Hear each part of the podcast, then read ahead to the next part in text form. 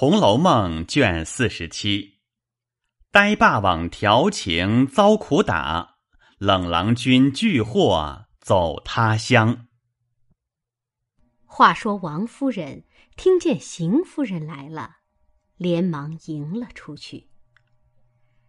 邢夫人犹不知贾母已知鸳鸯之事，正还又来打听信息。进了院门。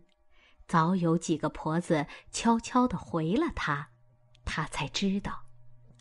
待要回去，里面已知。又见王夫人接了出来，少不得进来，先与贾母请安。贾母一声不言语，自己也觉得愧悔。凤姐儿早指一事回避了。鸳鸯也自回房去生气。薛姨妈、王夫人等恐碍着邢夫人的脸面，也都渐渐退了。邢夫人且不敢出去。贾母见无人，方说道：“我听见你替你老爷说媒来了，你倒也三从四德的。”只是这贤惠也太过了。你们如今也是孙子儿子满眼了，你还怕他使性子？我闻的你还由着你老爷的那性儿闹。邢夫人满面通红，回道：“我劝过几次不依，老太太还有什么不知道的呢？”我也是不得已儿。贾母道：“他逼着你杀人，你也杀去。如今你也想想，你兄弟媳妇本来老实，又生得多病多痰，上上下下哪儿不是他操心？你一个媳妇儿虽然帮着，也是天天丢下盘弄扫帚，反摆事情。我如今自己捡了。”他们两个就有些不到的去处，有鸳鸯那孩子还心细些，我的事情，他还想着一点子，该要的，他就要了来，该添什么，他就趁空告诉他们添了。鸳鸯再不这样，他娘儿两个里头外头大的小的，哪里不忽略一件半件？我如今反倒自己操心去不成？还是天天盘算和他们要东要西去。我这屋里，有的没有的，剩了他一个，年纪也大些。我凡做事的脾气性格，他还知道些。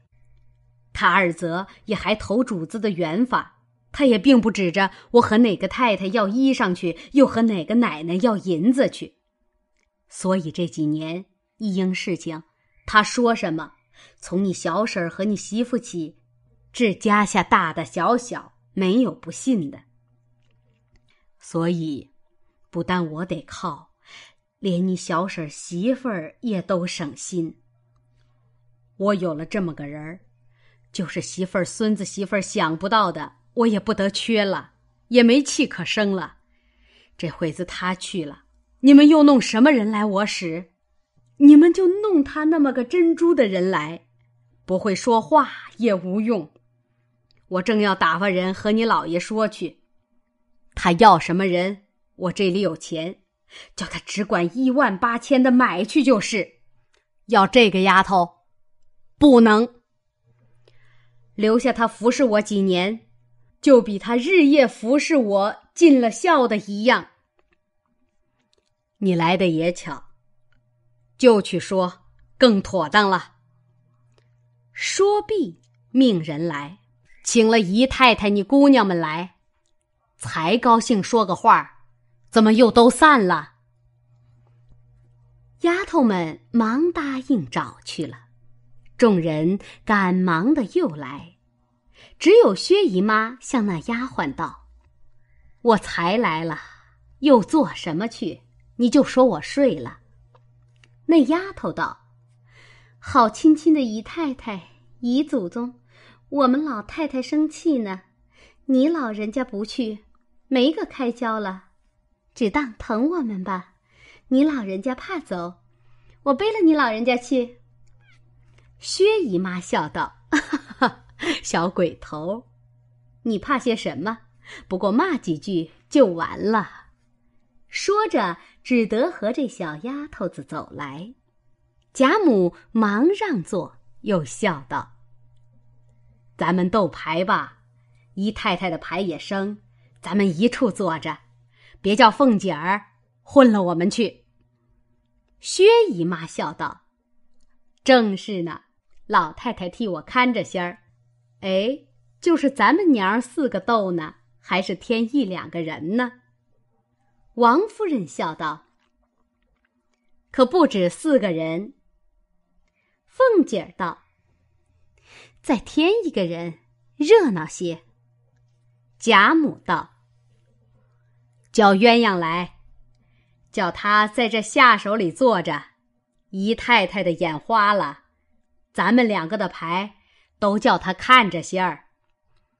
凤姐笑了一声，向探春道：“哼，你们知书识字的，倒不学算命。”探春道：“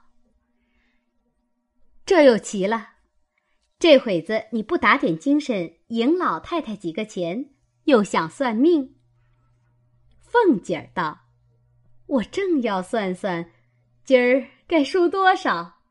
我还想赢呢。你瞧瞧，场没上，左右都埋伏下了。说的贾母、薛姨妈都笑起来。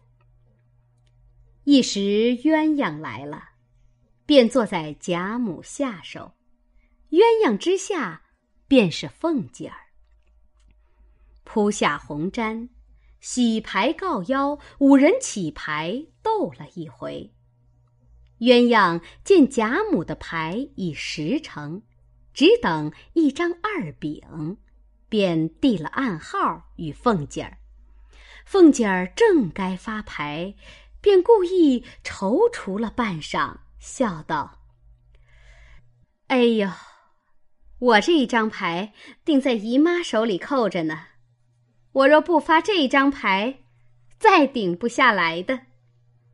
薛姨妈道：“我手里没有你的牌。”凤姐儿道：“我回来是要查的。”薛姨妈道：“你只管查，你且发下来，我瞧瞧是张什么。”凤姐儿便送在薛姨妈跟前。薛姨妈一看是个二饼，便笑道：“我倒不稀罕他，只怕老太太满了。”凤姐听了，忙笑道：“哎呦，我发错了。”贾母笑得已掷下牌来说：“你敢拿回去？谁叫你错的不成？”凤姐儿道：“可是我要算一算命呢。”这是自己发的，也怨不得人了。贾母笑道：“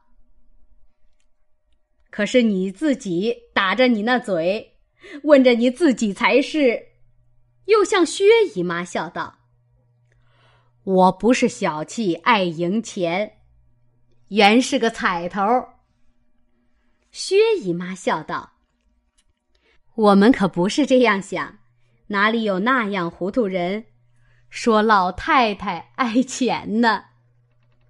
凤姐儿正数着钱，听了这话，忙又把钱穿上了，向众人笑道：“够了我的了，竟不为赢钱，单为赢彩头。我到底小气，输了就数钱，快收起来吧。”贾母规矩是鸳鸯带洗牌的，因和薛姨妈说笑，不见鸳鸯动手。贾母道：“你怎么恼了？连牌也不替我洗？”鸳鸯拿起牌来，笑道：“奶奶不给钱。”贾母道：“他不给钱，那是他交运了，便命小丫头子。”把他那一吊子钱都拿过来。小丫头子真就拿了，搁在贾母旁边。凤姐儿笑道：“赏我吧，照数给就是了。”薛姨妈笑道：“果然凤姐儿小气，不过玩儿罢了。”凤姐儿听说，便站起来拉住薛姨妈，回头指着贾母素日放钱的一个木箱子，笑道：“姨妈瞧瞧，那个里头不知玩了我多少去了。这一吊钱玩不了半个时辰。”那里头的钱就招手叫他了，只等把这一吊也叫进去了，牌也不用斗了，老祖宗气也平了，又有正经事差我办去了。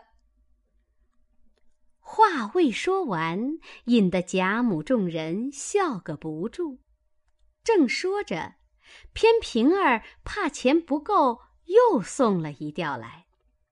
凤姐儿道：“不用放在我跟前，也放在老太太的那一处吧，一齐叫进去，倒省事，不用做两次，叫箱子里的钱费事。”贾母笑得手里的牌撒了一桌子，推着鸳鸯叫：“快撕他的嘴，撕他的嘴！”平儿一言，放下钱，也笑了一回，方回来。至院门前，遇见贾琏，问他：“太太在哪里呢？老爷叫我请过去呢。”平儿忙笑道：“在老太太跟前站了这半日，还没动呢。趁早丢开手吧。老太太生了半日气，这会子，亏二奶奶凑了半日的趣儿。”才略好了些。贾琏道：“我过去只说讨老太太示下，十四往赖大家去不去？好预备轿子的，又请了太太，又凑了趣儿，岂不好？”平儿笑道：“依我说，你竟别过去吧。何家子连太太宝玉都有了不是，这会子你又填线去了。”贾琏道：“已经完了，难道还着不不成？况且与我又无干。二则老爷亲自吩咐我请太太的，这会子我打发了人去，倘或知道了，正没好气儿呢。指着这个拿我出气吧。”说着就走。平儿见他说的有理。也就跟了过来。贾琏到了堂屋里，便把脚步放轻了，往里间探头，只见邢夫人站在那里。凤姐儿眼尖，先瞧见了，便使眼色儿，不命他进来，又使眼色与邢夫人。邢夫人不便就走，只得倒了一碗茶来。放在贾母跟前，贾母一回身，贾琏不防，便没躲过。贾母便问：“外头是谁？倒像个小子一伸头的似的。”凤姐儿忙起身说：“我也恍惚看见有一个人影儿。”一面说，一面起身出来。贾琏忙进去陪笑道。打听老太太十四可出门，好预备轿子。贾母道：“既这么样，怎么不进来？又做鬼做神的。”贾琏陪笑道：“见老太太玩牌，不敢惊动，不过叫媳妇儿出来问问。”贾母道：“就忙到这一时，等他家去。”你问他多少问不得，哪一遭你这么小心来着？又不知是来做耳报神的，也不知是来做探子的，鬼鬼祟祟，倒吓我一跳。什么好下流种子？你媳妇儿和我玩牌呢，还有半日的空，你家去，再和那赵二家的商量治你的媳妇儿去吧。说着，众人都笑了。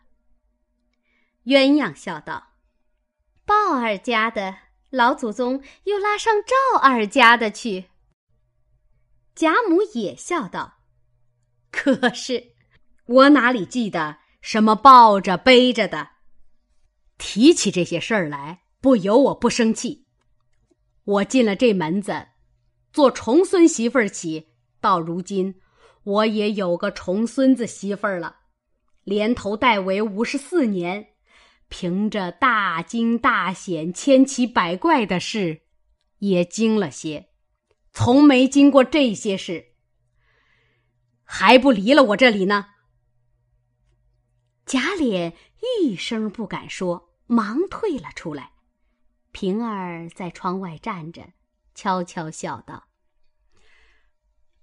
我说你不听，到底碰在网里了。”正说着，只见邢夫人也出来。假脸道：“都是老爷闹的。”如今都搁在我和太太身上。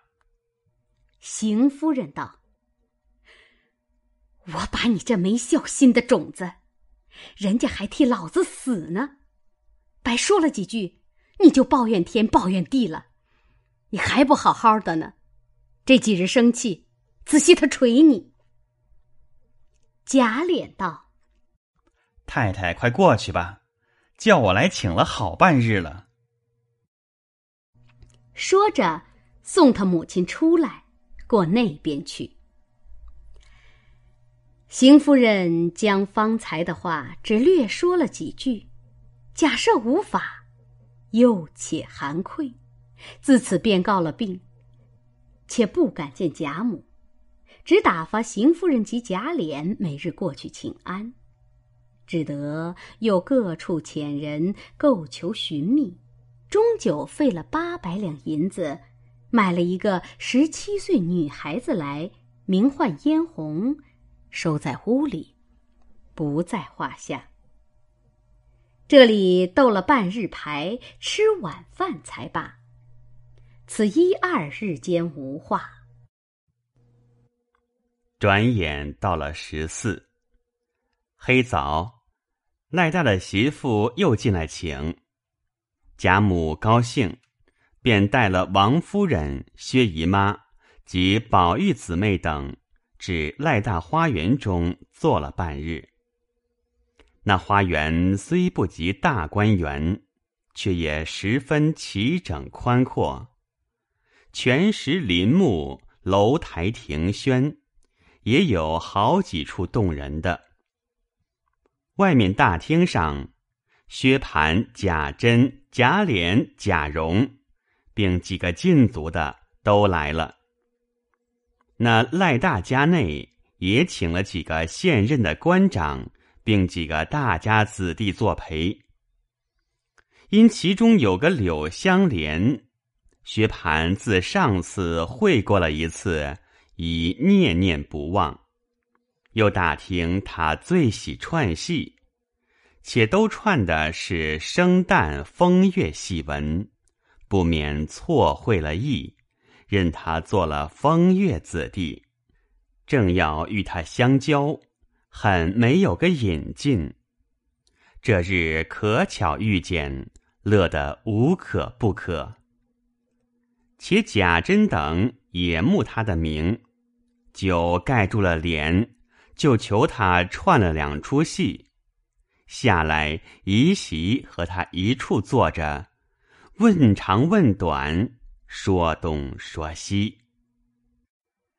那柳香莲原是世家子弟，读书不成，父母早丧，素性爽侠，不拘细事，酷好耍枪舞剑，赌博吃酒，以致棉花卧柳，吹笛弹筝。无所不为，因他年纪又轻，生得又美，不知他身份的人都误认作幽灵一类。那赖大之子赖尚荣与他素昔交好，故今日请来作陪。不想酒后别人有可，读薛蟠又犯了旧病，心中早已不快。得便意欲走开完事，无奈赖尚荣又说：“方才宝二爷又嘱咐我，才一进门，虽见了，只是人多不好说话，叫我嘱咐你，散的时候别走。”他还有话说呢，你既一定要去，等我叫出他来，你两个见了再走，与我无干。说着，便命小厮们到里头找一个老婆子，悄悄告诉，请出宝二爷来。那小厮去了，没一杯茶时，果见宝玉出来了。赖尚荣向宝玉笑道：“好叔叔，把他交给你。”我张罗人去了，说着已经去了。宝玉便拉了柳香莲到厅侧书房中坐下，问他：“这几日可到秦钟的坟上去了？”香莲道：“怎么不去？前日我们几个放鹰去，离他坟上还有二里。我想今年夏天雨水勤。”恐怕他的坟站不住，我背着众人走到那里去瞧了一瞧，略有动了一点子。回家来就便弄了几百钱，第三日一早出去，雇了两个人收拾好了。宝玉说：“怪道呢，上月我们大观园的池子里头结了莲蓬，我摘了十个，叫贝明出去，到坟上供他去。”回来我也问他，可被雨冲坏了没有？他说，不但没冲，更比上回新了些。我想着，必是这几个朋友新收拾了。我只恨我天天倦在家里，一点做不得主，行动就有人知道，不是这个拦，就是那个劝的，能说不能行。虽然有钱，又不由我使。柳香莲道：“这个事也用不着你操心，外头有我，你只心里有了就是了。眼前十月初一日，我已经打点下上坟的花销。你知道，我一贫如洗，家里是没得积聚的，纵有几个钱来，随手就光的，不如趁空留下这一份儿，省得到了跟前扎下手。”宝玉道：“我也正为这个，要打发贝明找你，你又不大在家，知道你天天平踪浪迹，没有一定的去处。”柳香莲道：“你也不用找我，这个事也不过各尽其道。眼前我还要出门去走走，外头逛逛，三年五载再回来。”宝玉听了，忙问。这是为何？柳香莲冷笑道：“我的心事，等到跟前，你自然知道。我如今要别过了。”宝玉道：“好容易会着，晚上同散岂不好？”香莲道：“你那另一表兄还是那样，在坐着未免有事，不如我回避了倒好。”宝玉想一想，说道：“既是这么样，倒是回避他为是。只是你要果真远行，必须先告诉我一声，千万别悄悄的去了。”说着，便滴下泪来。柳香莲说道：“自然要辞你去，你只别和别人说就是了。”说着。就站起来要走，又道：“你就进去吧，不必送我。”一面说，一面出了书房。刚至大门前，早遇见薛蟠在那里乱叫：“谁放了小柳走了？”柳香莲听了，火星乱蹦，恨不得一拳打死。傅斯酒后挥拳，又赖着赖尚荣的脸面，只得忍了又忍。薛蟠忽见他走出来，如得了珍宝，忙趔趄着走上去，一把拉住，笑道：“我的兄弟，你往哪里去了？”香莲道：“走走就来。”薛蟠笑道：“你一去都没了兴头了，好歹坐一坐，就算疼我了。凭你什么要紧的事儿，交给哥哥，只别忙。你有这个哥哥，你要做官发财都容易。”香莲见他如此不堪，心中又恨又愧。早生一计，拉他到僻静处，笑道：“你真心和我好，还是假心和我好呢？”薛蟠听见这话，喜得心痒难挠，捏斜着眼，笑道：“好兄弟，你怎么问起我这样话来？我要是假心，立刻死在眼前。”香莲道。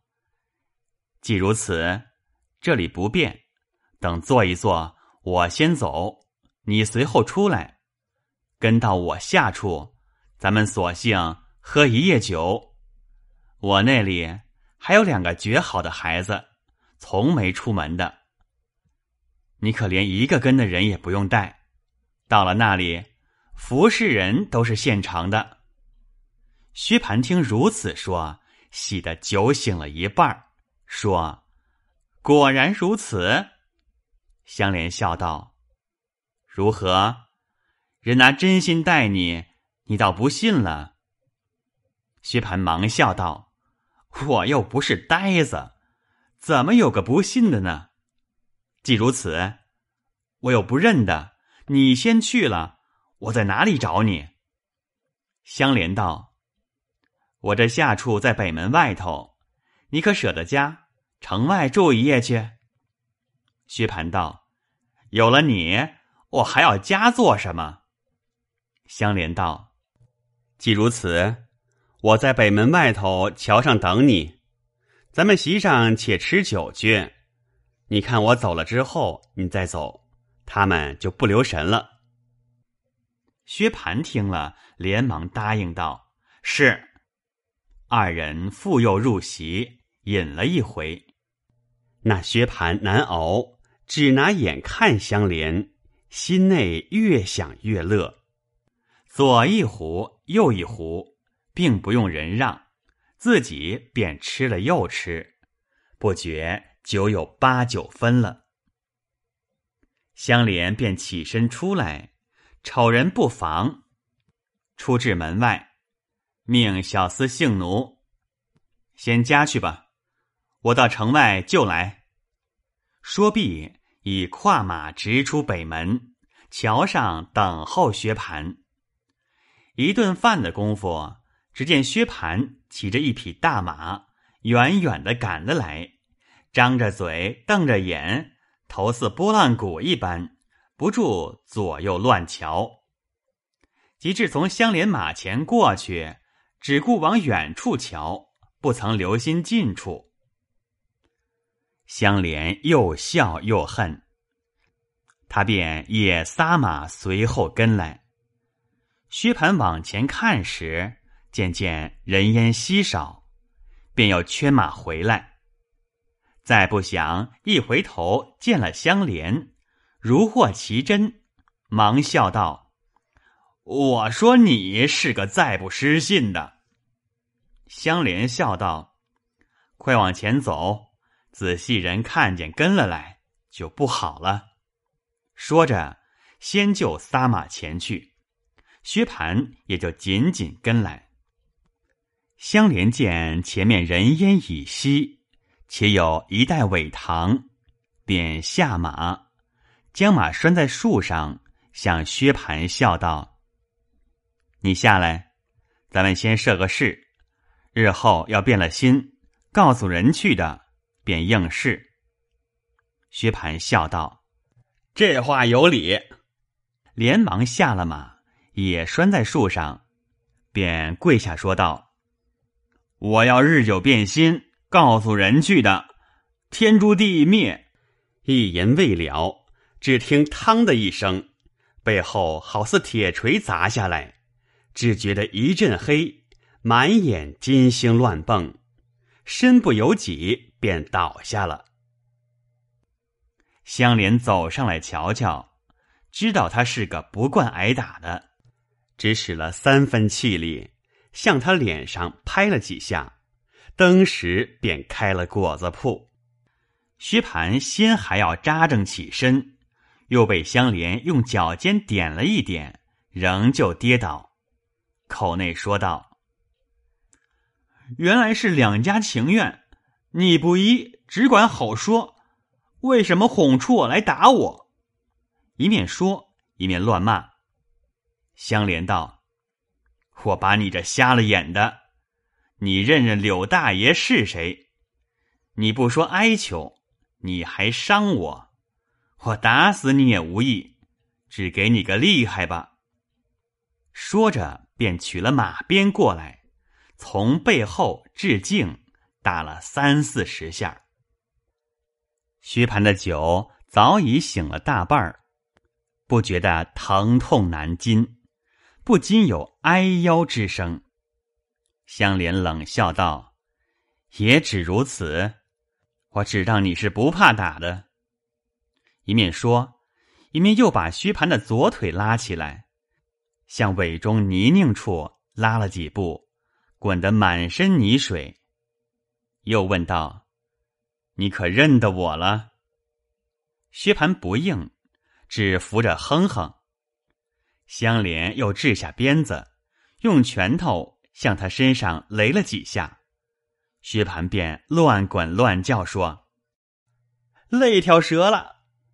我知道你是正经人，因为我错听了旁人的话了。”香莲道：“不用拉旁人，你只说现在的。”薛蟠道：“现在也没什么说的，不过你是个正经人。”我错了，香莲道：“还要说软些才饶你。”薛蟠哼哼的道：“好兄弟。”香莲便又一拳。薛蟠哎了一声道：“好哥哥。”香莲又连两拳，薛蟠忙哎呦叫道：“好老爷，饶了我这没眼睛的瞎子吧！从今以后。”我敬你怕你了，香莲道：“你把那水喝两口。”薛蟠一面听了一面皱眉道：“这水实在阿子，怎么喝得下去？”香莲举拳就打，薛蟠忙道：“我喝，我喝。”说着，只得斧头向尾根下喝了一口，犹未咽下去。只听“哇”的一声，把方才吃的东西都吐了出来。香莲道：“好阿子东西，你快吃完了，饶你。”薛蟠听了，叩头不迭，说：“好歹积阴公饶我吧，这至死不能吃的。”香莲道：“这样气息，倒熏坏了我。”说着。丢下了薛蟠，便牵马认凳去了。这里薛蟠见他已去，方放下心来，后悔自己不该误认了人。但要扎针起来，无奈遍体疼痛难禁。谁知贾珍等席上忽不见了他两个，各处寻找不见。有人说。恍惚出北门去了。薛蟠的小厮素日是惧他的，他吩咐了不许跟去，谁敢找去？后来还是贾珍不放心，命贾蓉带着小厮们寻踪问迹的，只找出北门，下桥二里多路，忽见苇坑旁薛蟠的马拴在那里，众人都道：“好了，有马必有人。”一齐来至马前，只听尾中有人呻吟，大家忙走来一看，只见薛蟠的衣衫零碎，面目肿破，没头没脸，遍身内外滚得似个泥母猪一般。贾蓉心内已猜着八九了，忙下马命人搀了起来，笑道：“薛大叔天天调情。”今日调到尾坑子里，必定是龙王爷已爱上你风流，要招你驸马去，你就碰到龙犄角上了。薛蟠羞得没地缝钻进去，哪里爬得上马去？贾蓉命人赶到官乡里，雇了一乘小轿子，薛蟠坐了，一齐进城。贾蓉还要抬往赖大家去复习。薛蟠百般苦告，央及他不用告诉人。贾蓉放依允了，让他各自回家。贾蓉仍往赖家回复贾珍，并方才的刑警。贾珍也知香莲所打，也笑道：“他须得吃个亏才好。”至晚散了，便来问候。薛蟠自在卧房将养，推病不见。贾母等回来，各自归家时，薛姨妈与宝钗见香菱哭得眼睛肿了，问起缘故，忙来瞧薛蟠时，脸上身上虽见伤痕，并未伤筋动骨。薛姨妈又是心疼，又是发恨。骂一回薛蟠，又骂一回柳香莲，意欲告诉王夫人遣人寻拿柳香莲。宝钗忙劝道：“这不是什么大事，不过他们一处吃酒，酒后反脸常情。谁醉了，多挨几下子打，也是有的。况且咱们家的无法无天，人所共知。”妈妈不过是心疼的缘故，要出气也容易。等三五天，哥哥好了，出得去的时候，那边甄大爷、琏二爷这干人也未必白丢开了，自然备个东道，叫了那个人来，当着众人替哥哥赔不是、认罪就是了。如今妈妈先当件大事，告诉众人，倒显得妈妈偏心溺爱。纵容他生事招人。今儿偶然吃了一次亏，妈妈就这样兴师动众，倚着亲戚之事欺压常人。薛姨妈听了道：“我的儿，到底是你想得到，我一时气糊涂了。”宝钗笑道：“这才好呢。”他又不怕妈妈，又不听人劝，一天纵肆一天，吃过两三个亏，他也罢了。薛蟠睡在炕上，痛骂香莲，又命小厮去拆他的房子，打死他，和他打官司。薛姨妈喝住小厮们，只说。柳湘莲一时酒后放肆，如今酒醒，后悔不及，拒罪逃走了。薛蟠听见如此说了，要知端底，且听下回分解。